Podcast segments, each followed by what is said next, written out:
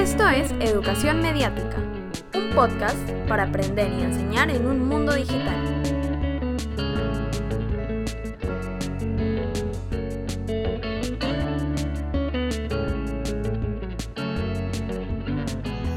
Niños de pocos años con millones de seguidores, profesoras de matemática con canales de YouTube visitados por miles de personas, canales de Instagram, de fashion bloggers, de viajes, divulgadores de ciencia que ganan miles de dólares al año por sus contenidos. El mundo de los influencers. Hoy vamos a conversar con María José Chávez, comunicadora, especialista en redes sociales y en el tema que nos convoca. Muchas gracias María José. Gracias a ti Julio por la invitación. Cuéntanos, ¿de dónde nace el concepto de influencer? ¿A quién le deberíamos decir influencer?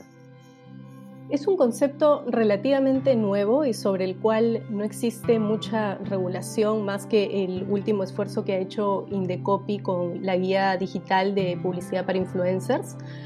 Ah, y por ser un concepto nuevo es bastante gaseoso a quién consideramos influencer y a quién no. Eh, básicamente un influencer, en, un concepto digamos básico, es una persona con cierta cantidad de seguidores eh, y que tiene influencia sobre algún tema o especialidad en algún tema, ya sea tecnología, viajes, estilo de vida, ah, salud, moda, etc.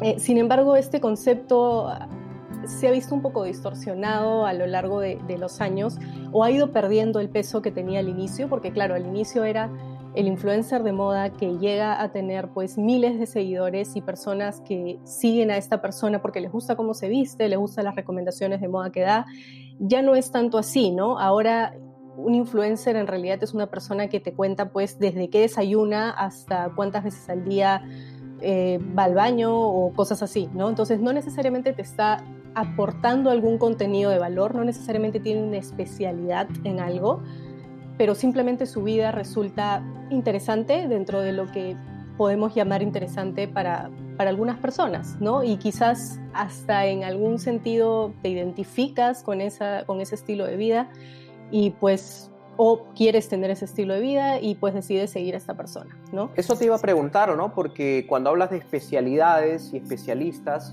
yo sigo, por ejemplo, algunas personas que no les reconozco ninguna especialidad, pero lo que me lleva a seguirlos precisamente es la cotidianidad. ¿Qué lleva a la gente a seguir una persona que eh, no te aporta, digamos, información o conocimiento específico sobre algún tema? Esto es un fenómeno bastante particular, sobre todo en adolescentes, porque ahora en los últimos meses que he estado trabajando con adolescentes, son personas que finalmente están en todavía proceso de formación. Entonces, como no tienen una personalidad definida aún, porque están en ese proceso, suelen agarrar varias partecitas de las personas que siguen en, redes sociales. Por eso es tan importante que estas personas tomen conciencia de en quiénes están influyendo. Y lo siguen no necesariamente porque se identifiquen al 100%, porque estamos hablando de personas que tienen un estilo de vida poco accesible para la gran mayoría de, su público y que sin embargo el público los sigue y los ve. Y entonces si es que nos preguntamos por qué los siguen o por qué no, eh, yo creo que ahí la diferencia está en cuando hablamos de adolescentes y cuando hablamos de una persona como tú o como yo que tenemos ya unos intereses definidos y yo no voy a seguir pues a una persona que veo y siento que no me aporta nada. Ese, ese, ese proceso de discernimiento, digamos, de decir, ya, esta persona no me aporta, no la sigo, no la tienen los adolescentes, ¿no?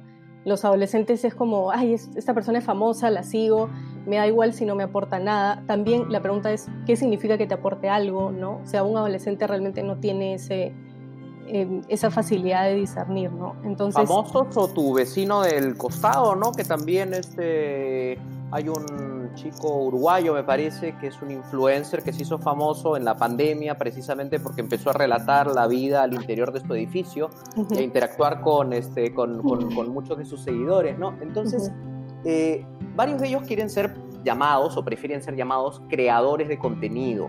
Y sin embargo el rollo de influencer de, habla de un impacto, es decir, que pueden llegar a, no sé, manipular a algunas personas. ¿Cómo medir esa influencia? ¿Cómo saber que un creador de contenido que tiene unos miles de seguidores llega realmente a impactar? ¿Cómo, cómo funciona eso? Creo que también la diferencia está en que un influencer es llamado así mayormente por el marketing, ¿no? Eh, cuando tú trabajas en una agencia de publicidad o en una empresa en el área de comunicaciones y marketing, el trabajo con influencers es bastante importante. Y este es el, en, el, en el área de las marcas, de las empresas, es un tema todavía bastante gaseoso porque las marcas tienden a pensar que un influencer es influencer porque tiene un millón de seguidores y no porque tiene la llegada justo de, la que tú estás hablando, ¿no? Por eso es que ahora la llegada de un influencer no se mide solamente con cuántos seguidores tiene, sino con el nivel de engagement que tiene y esto solo lo puedes ver con las métricas que tiene el influencer en sus redes sociales justo acabas de conversar sobre el engagement. Es un concepto muy interesante porque hay personas que de pronto tienen un millón de seguidores, empiezan a vender un producto, crean una marca y le compran tres o cuatro personas. Estoy exagerando, ¿no? Y otro creador de contenidos puede tener una comunidad de 5.000, 6.000 personas pero 4.000 o 3.000 activamente participan o le hacen caso, entre comillas. Entonces, ¿cómo, se mide esto del enganche o del engagement? Claro, eso es súper importante y ha habido casos eh, bastante mm, visualmente drásticos porque yo lo, por ejemplo, yo lo veo cuando en los mismos en vivos que hacen los influencers, un influencer de, con 2 millones de seguidores que tiene, hace un en vivo y tiene pues 100 personas conectadas, en realidad a nadie le interesa entonces de las cosas que estás hablando, ¿no? O sea, si es que no subes una foto bonita, la gente no te sigue, ¿no? Y sin embargo, por otro lado, ves pues a, personas con 50.000 seguidores, que todavía se puede considerar microinfluencer, entre comillas, pero 50.000 seguidores y cuando hace un en vivo se conectan 300 personas, ¿no? Te quería preguntar sobre las categorías. Hablabas ahora de microinfluencers o nanoinfluencers. ¿Se puede categorizar? ¿Cómo se categorizaría? Digamos, un influencer es alguien que tiene un millón y luego sigue el que tiene 500 mil y luego sigo yo que tengo 100 o cómo, cómo, cómo funciona? En realidad hay dos categorías, el influencer que pues sobrepasa los 100k, ¿no? los 100 mil seguidores, y el microinfluencer que tiende entre 30 y 50, ¿no? Que igual es bastante, ¿no? O sea, tú metes a toda esa gente en una casa y es un montón de personas, pero frente a las personas que tienen 2 millones de seguidores, 3 millones, es, este, son considerados con un público un poco más nicho, ¿no? Y eso era algo que justo te quería comentar que a raíz de, la pandemia es algo que yo he observado muchísimo. Eh, y es que, no sé si, si, se habrán dado cuenta, pero me da la impresión de que ahora eh, los seguidores, es decir, nosotros, las personas que seguimos a, a estos influencers, ya no estamos buscando tanto el influencer que me cuente su día, como decíamos hace un rato, que me cuente qué desayunó, qué almorzó, sino me interesa que me dé contenido por el cual lo sigo. Por ejemplo, si yo sigo a una persona que habla de ciencia, a mí me interesa que hable de ciencia. Creo que esa es una tendencia que está cada vez más marcada y hace poco leía un estudio eh, que decía que, de, Latinoamérica, de hecho, ¿no? que es algo bastante curioso, que durante la pandemia precisamente los rubros de influencers que más subieron en seguidores son los de salud mental, ciencia y wellness en general, ¿no? es decir, bienestar, eh, ejercicio, comida sana, etc. Entonces, estos tres rubros que antes eran considerados eh, no tan fuertes o no tan potentes como los de moda o viajes, ¿no? que son como visualmente más atractivos, nos da eh, quizás esta idea de que los seguidores por dónde pueden estar yendo, ¿no? Entonces ahora estamos buscando quizás influencers que sí sean especialistas en algo y que me ofrezcan información de valor sobre algo que a mí me interesa. Entonces estos influencers también saben que las personas que lo siguen son personas que lo siguen por el contenido que tienen, más allá de su vida personal, que muchos de ellos no ventilan tampoco, ¿no? Esa es una figura buena. se trata de, una chamba, ¿no? Es un trabajo el de crear contenido. Mucho, mucho de este contenido tiene un look, una apariencia muy profesional. Incluso hasta trabajan a veces con equipos de editores o tercerizan alguna responsabilidad.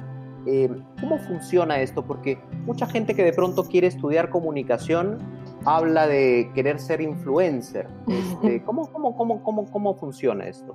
Sí, sí, de hecho ya hay varias encuestas que se hacen en el colegio, en los colegios y le preguntas a los eh, adolescentes que están por, por salir qué quieres ser de grande y te dicen quiero ser youtuber. O sea, de verdad es una, es una profesión, es, es real, ¿no? Eh, y sí es una profesión en cuanto te genera ingresos eh, y también te demanda trabajo, eso sí, o sea, no hay que tampoco desprestigiar a los influencers porque no es la idea, pero sí resulta un trabajo para aquel que lo toma como tal, ¿no? O sea, que tiene pues una producción para su sesión de fotos, que tiene un cronograma de publicaciones, porque para ser influencer no solamente es ese día me levanto y me provoca subir esta foto, ¿no? Es, es toda una programación para los influencers profesionales en esto, ya sea de moda o de viajes o de tecnología, que realmente programan su contenido y tienen toda una chamba detrás de producción de fotos, producción de videos. Ahora, el nivel de producción de contenido a veces es muy alto, eh, tiene una apariencia muy profesional y entiendo que muchos le dedican bastante tiempo al, al, al, al, hecho de pensar sus contenidos y luego producirlos. ¿Se estudia para ser influencer? ¿Es un trabajo? ¿Cómo, cómo, cómo está moviéndose el tema?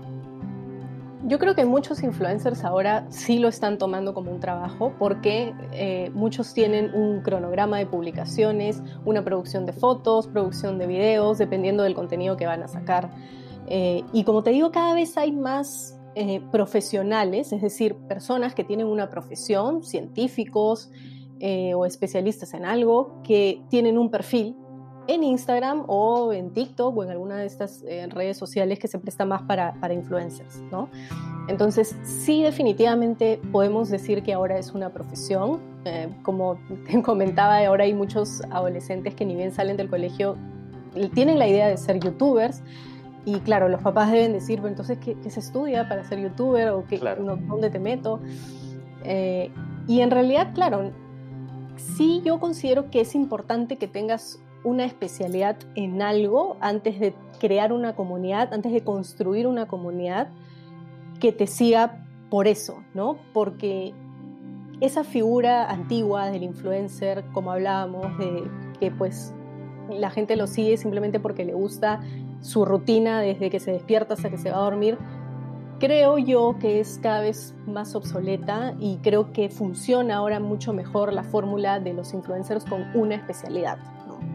Ahora, tomarse en serio el trabajo de influencer también es ser mucho más consciente del impacto que puedes generar y esa era una preocupación de precisamente muchos creadores de contenido que de pronto no tenían ninguna responsabilidad o parece que aparentemente no la, no la sentían. ¿Cómo ves el tema de la responsabilidad social por el lado de los influencers? ¿Crees que la reconocen, la advierten o está un poco descuidado el tema? Yo creo que poco a poco la están reconociendo más pero me parece que falta mucho. O sea, yo sí soy bastante crítica con este tema porque a pesar de que mucha gente tiene la idea de que, bueno, Internet es un espacio absolutamente democrático y, lo que tú quieras, ¿no? Y ahí pues yo puedo crear una comunidad de un millón de seguidores y eso no me debería exigir a mí eh, ser responsable con lo que publico, pero la verdad es que sí, ¿no? O sea, si uno mismo desde su propia plataforma, por ejemplo, yo que no sé, pues tengo 15 seguidores y si yo misma cuido las cosas que publico, ¿por qué no lo haría una persona que tiene una comunidad, ¿no? Y esta comunidad te cree, te sigue, porque te sigue porque te cree, cree lo que tú le estás diciendo. Entonces, sí hay una responsabilidad social en los influencers desde mi punto de vista. Yo sé que acá eh, es un punto para, de discrepancia para muchos y, y es válido también. siempre es bueno debatir esto. Pero por eso mismo es que me parece que la regulación eh, en cuanto a ley todavía no es no llega a llenar ese vacío, ¿no? O sea, no hay un punto de encuentro. Porque algo se ha, algo se ha avanzado, ¿no? Ahora claro. el y la SUNAT han empezado a generar normas que les dicen al influencer, cuando tú creas contenido y es una publicidad pagada, ojo, tienes que advertir y tienes que poner un hashtag, un aviso que se trata de publicidad. Pero ves que todavía falta eh, mucho terreno por andar en Sí, definitivamente, bastante. Y, y, creo que la única forma de, de llegar o de por lo menos avanzar un poco más en el camino es los seguidores haciéndonos también responsables de las personas que seguimos, ¿no? Porque finalmente un influencer no es influencer si no tiene seguidores. Entonces, cuando uno empieza por formar este pensamiento crítico en los seguidores, que somos el grueso de personas, vamos a saber elegir mejor a quién le regalo mi like o a quién le regalo mi follow o el seguir. Y esto va a ayudar también a que estas personalidades que se crean en, en Internet tengan un poco más de conciencia en todo, ¿no? Y hablamos también de conciencia social, ¿no? Porque nadie te dice pues que sean influencers expertos en, digamos, ahora hablando de la pandemia, nadie te dice que un influencer de moda salga a hacer su statement, ¿no? No, pero que se hagan, se hagan cargo de lo que dicen, ¿no? Porque efectivamente hay una responsabilidad detrás. Y esto que tú has dicho es muy importante. Nosotros nos dirigimos sobre todo a la comunidad de docentes. ¿Qué puede un docente eh, hacer para formar estas actitudes críticas? De pronto analizar contenido, interesarse por el contenido que sus propios estudiantes siguen, ¿no? Hacer como una un, primer diagnóstico? ¿Qué cosa es lo que tú le sugerirías? Definitivamente el primer paso para uno enseñar sobre algo es aprender sobre ello, ¿no? Y lo mismo que si uno es padre o madre y quiere hablar con sus hijos sobre sus redes sociales o quiere saber a qué personaje sigue o qué publicaciones pone en Instagram o en TikTok o en Facebook o en Twitter o en YouTube, pues lo primero que tiene que hacer el docente es aprender a manejar estas redes sociales, ¿no?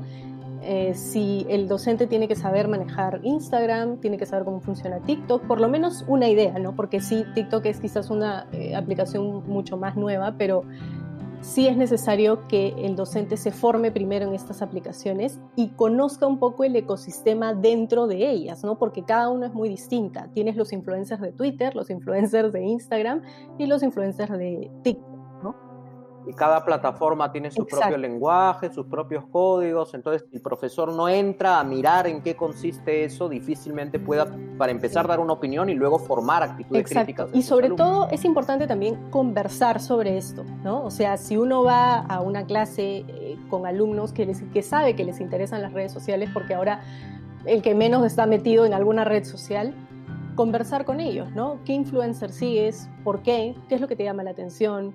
Eh, dentro de este rubro identificas a un influencer en específico, por qué, eh, qué es lo que crees que debe cambiar, o sea, hay que escucharlos también porque si bien es cierto el docente se puede meter todo lo posible en una red social, nunca va a ser la misma experiencia que la que tienen los alumnos, que son los que finalmente hasta interactúan con los influencers, ¿no?